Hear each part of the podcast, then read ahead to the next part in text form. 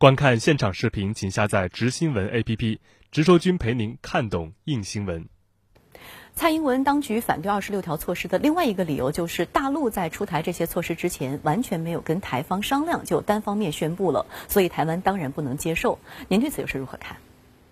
我觉得蔡英文当局的这个判断也不能说是全错，因为大陆出台这些政策，就是要将蔡英文当局撇在一边，直接跟台湾企业与台湾民众对话，根本就没有也不会顾及到蔡英文当局的感受。这个背后的原因就在于，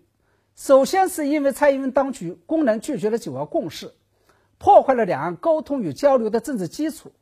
使得两岸官方与半官方层面，也就是海基会与海协会的交流，处于了完全停摆的状态。在这种情况下，大陆还怎么可能会跟蔡英文当局商量？其次，是因为大陆接受了过去两岸 ECFA 谈判，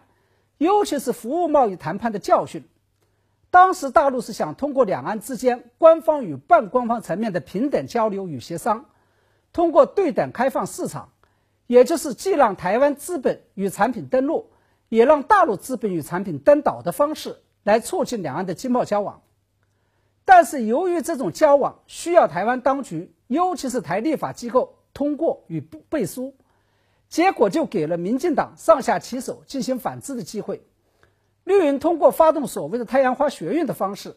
最终使得两岸服贸协议胎死腹中。正是因为这个原因，大陆接受了教训。转而采取单方面对台资企业开放市场、单方面给予台湾同胞优惠待遇的方式，来直接撇开民进党的干扰。也就是说，去年的三十一条与今年的二十六条，都预示着在蔡英文与民进党上台之后，大陆已经放弃了原先的两岸通过谈判对等开放市场的策略，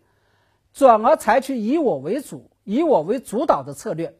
直接跳过蔡英文与民进党当局。来单向启动大陆市场对台资企业与台湾老百姓的开放，